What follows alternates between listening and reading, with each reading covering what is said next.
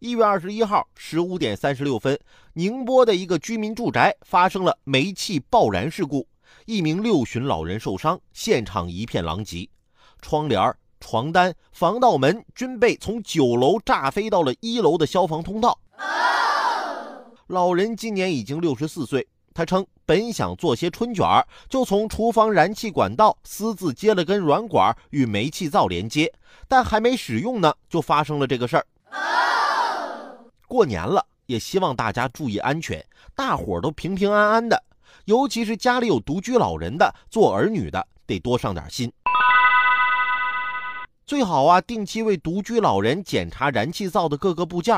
如果发现阀门堵塞或失灵、胶管老化破损等情况，要立即停用修理。老人如果是独自在家做饭菜，那最好是守着炉灶，以防忘记关火引发火灾。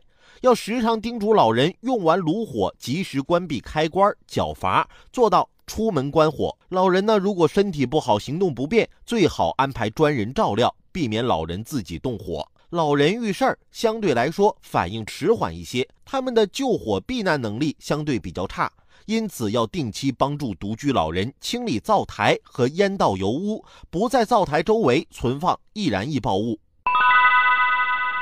在我家啊，一般也都是我妈做饭。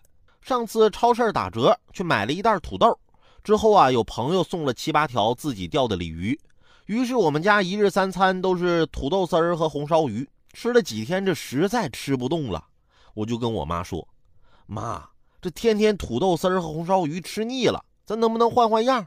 结果晚饭的时候，果然换了新鲜的菜式，红烧土豆和水煮鱼。你别说，口味就是不一样啊。